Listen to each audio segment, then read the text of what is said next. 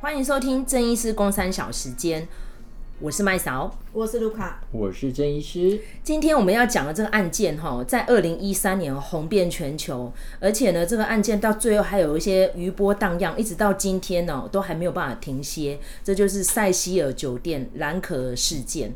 那因为这个纪录片刚登上 Netflix 的时候，不到三天吧，就冲到冠军。我真的吓到了，因为我后来有进去看，他用四集的时间来阐述那个事件的原委，跟那个洛杉矶的历史，还有那个饭店曾经发生过哪一些惊世骇俗的事。但是我觉得剪辑有点拖泥带水的，所以真的是不太喜欢这部片。但是我觉得本身我是对这个事件是有兴趣的。那当然他的剪接手法另当别论啦，但是他有揭露了一些我们在当下不太清楚的事件细节，例如说里面那个歌手那个 Morbid，那个唱暗黑摇滚那个，就是。发胖版的闪灵哈，那种歌我真的没办法接受，因为我跟郑医师是有在听西洋音乐，我们我是不听那种的那种 那种狂吼，那种那种是非常特定的群群体在听的东西，本来就非常的小众。那那个可能要跟大家稍微那个就是呃补充一下，就是说死金的东西本来就是呃。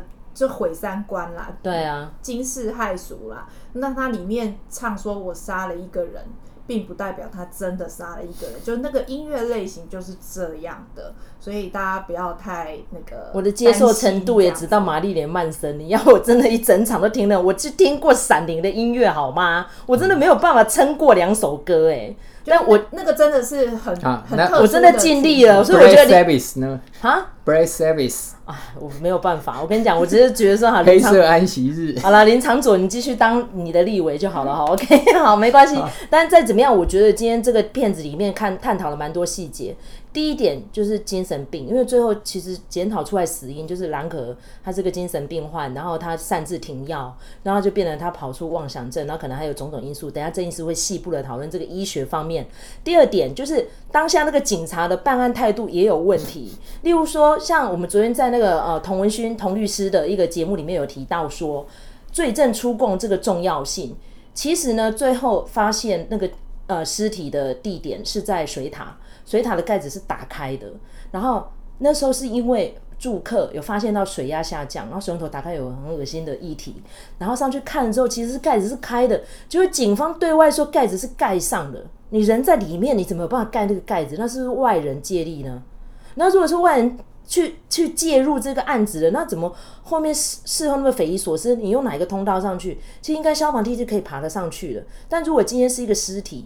凶手要扛着消防梯上去，那一定会身体一定会坑坑巴巴的，再怎么样会留下一些迹证。所以有是蓝可自己爬上去，他有这个能力吗？那如果由室内爬，那就会触动警报系统。那为什么警报没有响？那你这饭店在干嘛？还有第二点，如果蓝可有这个状况，为什么你不早早报警？已经失踪到家属在找人了，因为他没有打电话回来。那已经第三天还第四天了，饭店的开始在找人。我觉得啊，这这这都都是问题。那还有洛杉矶的历史。狗屁倒灶的事情一大堆，因为我在美国的经历还有一段时间，有去了蛮多遍。如果说是在北部，不太见得有游民，因为因为太冷嘛，所以就变成洛杉矶那种温暖的地方，又 never rain in Southern California，所以就变成干燥舒爽，就会变成很多游民在那边打地铺的。然后既然那个地方又是合法，可以在那里打地铺，然后只要那边的观光客搞不太清楚，一出来有可能就会被游民突袭。所以开始呢，就绘声绘影讲了一大堆蓝可能可能遇到什么恐怖的事，然后再来呢，就有一大堆那种什么哎、恐怖论者，或者说一些迷信的一些无为不为键盘侦探，就开始讲哦，那个塞西的酒店就是有一个恐怖的黑洞在里面呢，就是每一个房间都死过人什么什么，然后就变成这个案件呢就众说纷纭，到最后原来死因这么单纯吗？好，留个问号，所以就跟大家简述一下，我们今天这一集可以讨论哪一些疑点。我觉得那个这个旅馆经过这部电影的宣传，应该很多朝圣者。今今我我觉得大家不是为了住，好不好？是为了要那个制造一点话题。哎、欸，真的，后来还拍成影集了，停业停业，二零一七年就停业了。对呀，对。你你这样，这部电影还就是这个旅馆还活得下去吗？哎、欸，你知道停业之前呢、啊，还答应了那个美国恐怖故事拍第五季，然后就让 Lady Gaga 拿到影后了。真的哎，那个超离谱的，你知道吗？但是就好好看哦，因为里面这是集合了一线明星演我觉得那个影集。这这部电影的主角其实有两个，第一个就是这个旅馆本身，另另外一个才是那个被蓝可蓝可儿。对，好，那 刚才麦嫂说一个呃女住客失踪了三四天，这个对这一家旅社来讲，一个房客三四天不见了。这是非常稀松平常的事情吧？这么乱的旅馆，这么 cheap，然后这么脏乱，然后对对对，谁管你？而且最好是你都不要来烦我，因为他之前就是因为他跟其他两个房客处不好嘛，嗯，对，对不对？而且他呃还去那个柜台啊抱怨一大堆事情，然后大家都觉得他很难搞，所以他消失了三四天没有来，那大家就觉得这样日子正好清静。对啊，对啊，而且那个呃饭店有个黑历史，就是那个 Richard Ramirez，他在里面杀了那么多人，那个纪录片也蛮好看的，我真的觉得我们可以讨论，在八零年代这样杀人，可以把血衣丢在垃圾桶，然后光脚走进来，没有人觉得他怪怪的耶。而且他几乎是裸体，是穿着内裤进来，没有人觉得这怎么穿着内裤进饭店呢？你就知道这个饭店的烂到的 level 在哪里了嘛？对不对？因为那个呃，其实这个案子有一个案外案，就是说兰可儿的父母曾经控告饭店，就是因作为而没有作为嘛。那但是但是其实就是。我们一般的认知会是这个样子的，就是看到兰可儿在那边大闹、大大吵大闹，然后你怎么没有关怀他，然后看看他有什么问题，或者是报警处理什么的。那但是呢，就完全是 location、location、location，就是你一定要考量到这个是 Cecil Hotel，不是别的地方。就是 Cecil Hotel 反常的地方已经太多了，以至于就是兰可儿在里面。感觉其实还没有那么不正常。他他他的反常就是他的 normal，好吗？对对，没错没错，是。哎、欸，而且我觉得有一点很可怕的是，我后来上网去查 Cecil Hotel，然后竟然到二零一七年他结束营业前，还有背包客跑去哦，那是一对年轻夫妻，台湾人。他说：“哎、欸，不是 Stay on Main 吗？发现隔壁的招牌就是 Cecil 是同一栋，他抓狂了。他说：为什么媒体一直报道兰可儿都说是塞西尔，没有人写他是 Stay on Main？结果那个总经理才讲。”他说那时候是为了扭转他们的形象跟生意，然后为了洗他们的评价的。那我就觉得你根本就在诈骗背包客嘛。然后尤其是他这个评价因为是归零的，所以不会有人写他怎样。因为它是一个新的 unit 嘛。对，你不觉得那很好？而且电梯是共通的，你知道吗？Cecil 的人可以走进来，Stay on Main，所以难怪会有非常多人就说哇，随便给他吸氧进去，根本就是个大坟墓。不是，他说那个 vertical 的那个 toilet。而且我觉得更恶的是什么？因为其实那时候，因为我跟卢卡那一阵子都有看一些日本的恐怖片，然后那时候我一看到他其实是在水塔，我说那不是鬼水怪谈？我记得那一阵子我们可能有在键盘上沟通类似讯息，然后卢卡说对，就是鬼水怪谈呢。然后结果你在饭店里喝湿水喝了几天呐、啊？算算这样喝了十几天呢，对啊，超恶的，对。那整个水管不换掉，那个味道都还在啊！如果你是以那个建筑物，哪有可能换水管？没有啊，你就消毒就好了。所以我觉得它关掉是对的。我觉得如果今天是我的话，想办法安置里面那些低收入户，可能整栋要重盖。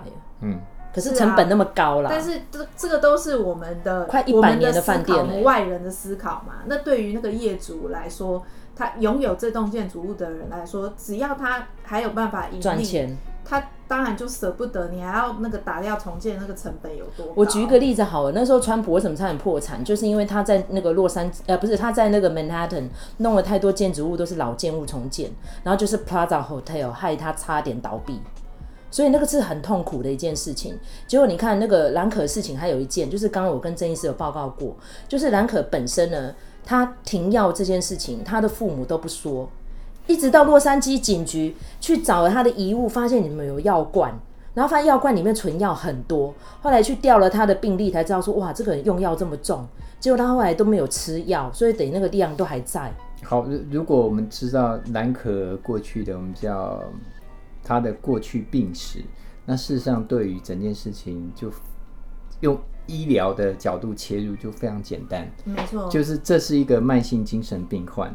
好，那他的功能平常吃药勉强还可以维持，所以他在学校的功课也是我看也是勉强维持而已。对，好，那有一段时间他状况不是很稳，然后可能他自行开始减药或是断药，然后他自己就想要往外跑，然后家人也挡不了，所以我觉得他想要去去外面玩这件事情，不是家人同意，而是他自己状况不稳的时候，他就是想要往外跑。好，那甚至。呃，里面有讲到他是过去有点躁郁的倾向。那当你在有点轻躁的时候，事实上你的活动量会变大。没错。好，那你的想法计划会很多。活泼。对，那而且文字会很优美哦，他会写诗啊，写什么？你看他那个 Tumblr 上写的，很喜欢跟人交谈，对对不对？你会比较就是呃 active，对对，就是你就是整个变得外向，活动量变大。好，那这个就可以解释，事实上他在这个到处爬爬照的时候，那时候至少可能是就是属于一个属于一个清躁期已经开始了。那他应该有自己减药，到最后可能甚至他自己都没有吃药了，也有可能。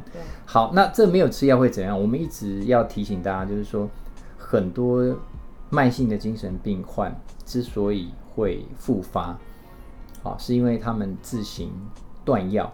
或者是不当的减药，或者减药速度太快，啊，导致这个产生的一些戒断然后复发的状况，啊，那，哎，这种在临床上面看到非常多，好，那当他在复发的时候，啊，他过去的一些精神症状就会产生，好，那兰可儿在电梯那一幕，就是他当时可能已经被那种他的。幻觉或是妄想干扰了，嗯、哦，所以他可能一直觉得有人要跟踪他，哦，有人要给改冲康，好、哦，那所以他觉得他被什么东西追，所以他要去躲，拼命的逃，对，他要拼命逃，所以他可能最后，因为他那时候整个人的精神状况不是很稳定，他逃到那个水塔上面，他觉得哎，这里有个洞，我躲进去很安全，嗯、啊，结果躲到水里面他又不会，嗯。就是水塔里面，基本上如果它水是不是那么高的，它又够不到上面，然后它水性又不好，嗯，我觉得它可能就就算水性好，也会死在里面了啦，因为没有梯子可以爬出来啊。哦，如果失温啊，对，很多因素。对，所以我我觉得就是如果用精神医学或是医学角度去切这整件事情，就变得非常的简单。哦，那 我这部纪录片会让我比较不耐是，怎么有那么多。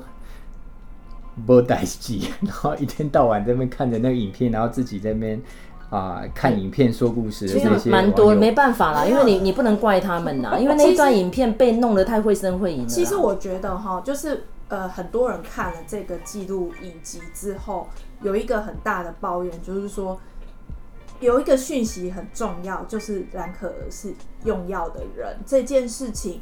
居然摆在这么后面的地方，以及就是水塔的那个盖子其实是打开的，这两件事情摆到那么后面，然后很多人就是说这个是在故弄玄虚，然后前面演了这么多一出就是键盘侦探什么的。可是我自己的感觉是这样，就是说，我觉得这个影集他想要表达的东西，其实不是只有兰可儿而已，他想要表达这一整套的社会现象，包括 Cecil 的状况，然后还有键盘侦探这种。其实我觉得群众为什么会有这种异常的热忱的关注，其实这个也是一个可以探讨的的议题啦。但是我我我我我当然还是觉得说这部片子有它哗众取宠，毕竟是你知道要冲流量，要冲点阅，对。就是麦麦嫂，就是如果我们以那个警察。办案这个角度来看，他在他说他，我记得有中间有一幕嘛，他是说那个那个警察说他们确定他不在那个顶楼，可是他在水塔里面啊，就是他们没有爬上去水塔检查嘛。对啊，对，对就是、而且水塔盖是开的嘛，其他都是关的，只有那个是开的嘛。对，对，直到有住户抱怨，他们自己人才去检查才发现。所以那警察也是衰，你知道吗？第一点，家属不够配合。因为家属一直隐匿这个女儿是有病的，然后后来呢，失踪真的太久了，不知道该从何找起，也很认真的就调阅了，然后那个饭店的设备又烂透了，你看那个整个画质，然后那个数字又变得好像那个画面忽快忽慢什么的，那看得出来整个饭店是有大有问题在。而且我我记得很清楚，警方一开始的时候就空拍了，他就空拍了，他一开始就空拍了，他没有拍到那个盖子啦，就是拍不到，太小了，就是他他有搜查。就是那个，我记得那个侦办的警方有讲，就是说我们其实有搜，但是我们搜的不够仔细。他他没有讲不够仔细，好不好？有，他有讲不够仔细。他就说那个是他他有说，啊、他应该是说，对，他说那是警方的疏失。OK，就说你有查，但是你没有查仔细，然后很多的细节，很多很关键的细节都没有看到，就是你看了，你拍了，但是你没有仔细的去看，你没有把每一寸地毯都翻起来了，没错，很难呐、啊。因为他说，其实像那个什么哦，我讲的美国恐怖故事第五季，它里面讲到说有秘密通道会藏尸体，然后可能会从那个什么洗衣柜啊什么就把尸体弄下去就烧掉，就讲的很绘声绘影，就是暗示那个酒店年纪真的太老了。所以有可能有一些什么消失的密室你不知道，然后他们又查不到，因为太多一些社会渣子住在房间里，你又不能去骚扰人家，就是搞成这个样子。好，那闹剧。我们现在回到哈，就是为什么那么晚才知道他是一个之前就是精神病患？对，就是用药时很长的精神病患。这个要牵涉到就是其实很多哦，就是东方人对于精神疾病这件事情。是讳疾忌医的，对啊，家里如果出了一个这样的一个病人，甚至有的是把他关在狗笼里面，都不让他出来，对不对？他还让他念到大学毕业，父母对他不错了。对，可是就是基本上他们会觉得，就是最好不要让人家知道啊，他觉得这是家丑。对，对西方人来讲，他们觉得有精神方面的状况，去找精神科医师治疗，或者找心理师。会谈或是做心理治疗，这是非常 common 的一件事情，对不对？那像那个金凯瑞，嗯，哦，他倒是说他都固定一定要找他的医师，每个礼拜，而且还不同的 therapist 跟他聊，他们觉得这才正常。如果你都没有 therapist 跟你聊，他说你就代表你对自己没有 insight，你不知道要去看一下自己有什么问题。他啊，好，那我们这边有问题是什么？垂肾免癌了哈，包括。温度是不是？啊，是安怎爱食饱？是不是都位风水不好？哦，还是我诶、欸、流年不好？还要怎么样改运？啊，你因果啦，都宗教。那我跟你讲，这就是我们的以前那个儒家思想也害了我们很多，就有代志不讲啦，你该该管啊。好，所以基本上为什么兰可儿的家人他一直隐匿这件事情？这个对于就是东方人对于精神疾病的观念跟看法，跟西方人是不一样的。如果是西方人，他一开始就会跟他讲：哦，我我女儿在长期有服药哦，然后她出来这么久，她也许没有去看诊，可能没有吃药。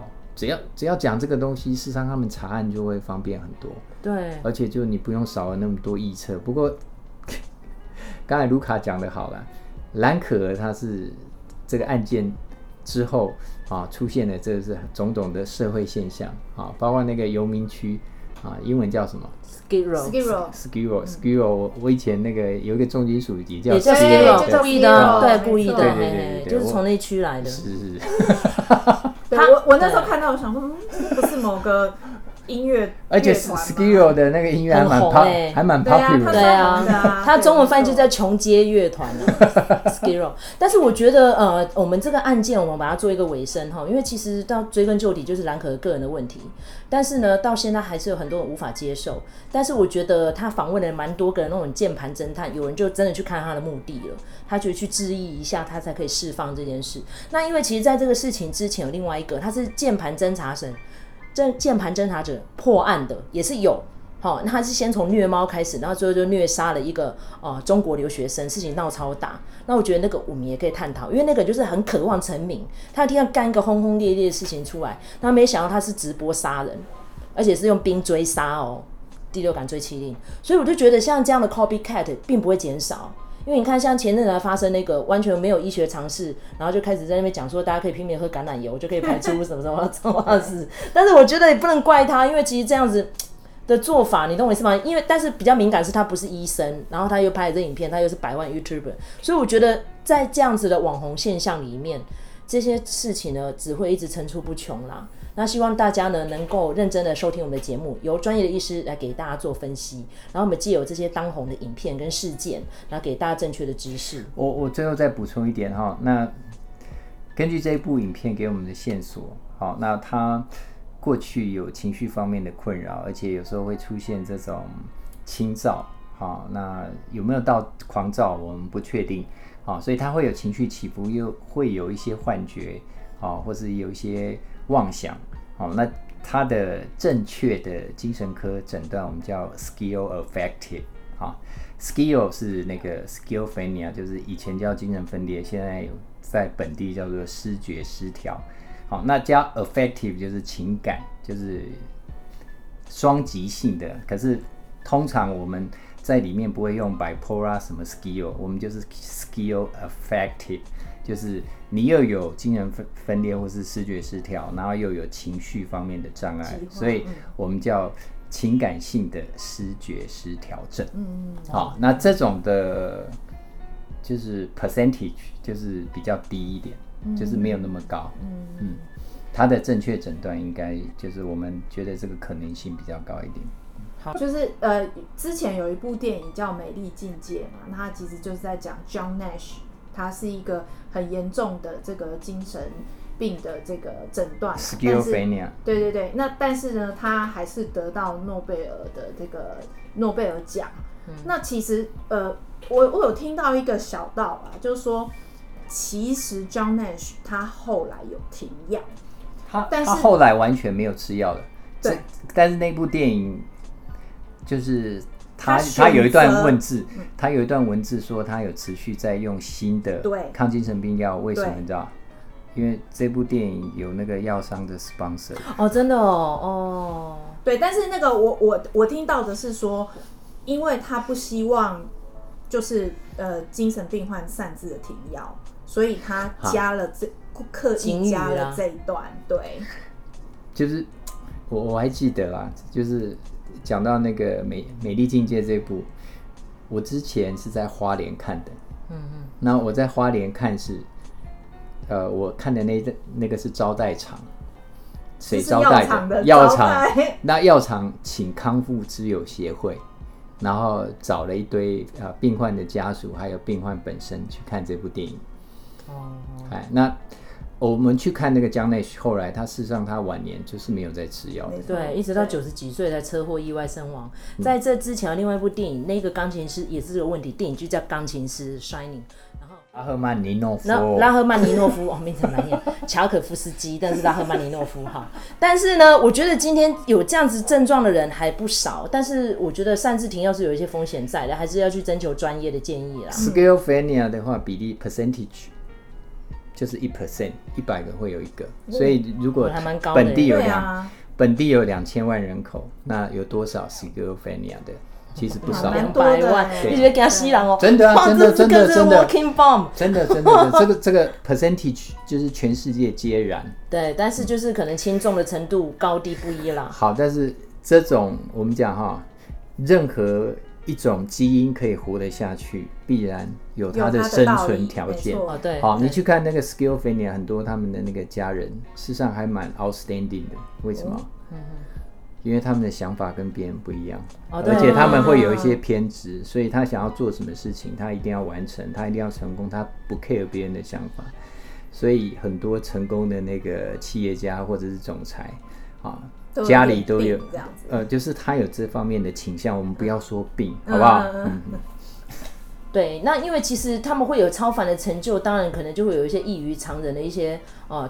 原因跟表现啦，但是呢，如果觉得今天已经造成自己的身心失调，或有伤害到自己或他人，麻烦赶快就医好吗？哈，我们请求专业的协助，可能会让你日子好过一点啦。呃，这是讲给那个病患家属听的啊。至于那个患者本人，因为大部分可能没有病史，没有 insight，对，然后就像兰可一样，他他在发病的时候，他也没有病史感，所以他整个那个。发病的急性期的时候，好，就发生了这个悲剧。所以我觉得就运气不好喽。例如说，如果我是他家人，我可能不会让他单独去旅游，或者是说他的可能一些人生的抉择跟转变，我可能会。做别种安排吧，但你怎么说就 shit happens 嘛。他发病的时候，他家人根本挡不住，好不好？是啊，没错，啊，就是一个很遗憾的事情喽。OK，那希望大家呢听到我们这期节目会有所启发，有所获得。那欢迎订阅、留言，然后跟踊跃的分享。那希望大家如果看完这个事件有一些留言，也可以在下面哦给我们一些 feedback。然后我们下一集会再提供给大家我们的建议。感谢大家收听，我是麦嫂，我是郑医师，我是卢卡，下次见，拜拜，拜拜。